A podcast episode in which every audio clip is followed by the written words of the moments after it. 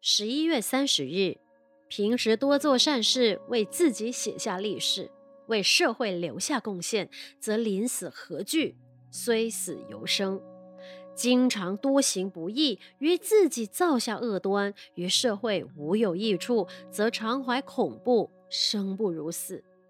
有人说啊，我走过的桥比你走过的路还多。人生漫漫长途，走过长远的路固然很好，但是你留下了什么脚印呢？你曾经想过吗？你走出的是泥泞里的脚印呢，还是沙土里的脚印呢？是荆棘里的脚印呢，还是凹凸不平的脚印呢？还是康庄大道上的脚印呢？一步一脚印，有的人在前面走着，后面有人跟着；有的人在前面走着，后面有人在看着；有的人在前面走着，后面有人在赞美着；还有的人在前面走着，后面有人在责难、在批评。一步一脚印，你留下的是什么脚印呢？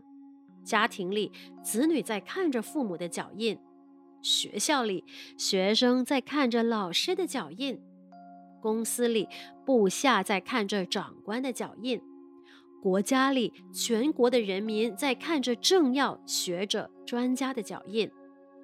聪明的人儿，你检查过自己的脚印吗？你有慈悲的脚印吗？你有智慧的脚印吗？你有惭愧的脚印吗？你有感恩的脚印吗？你有圣贤志士的脚印吗？你有光明磊落的脚印吗？文思修，人生漫漫长途，我们留下了什么脚印呢？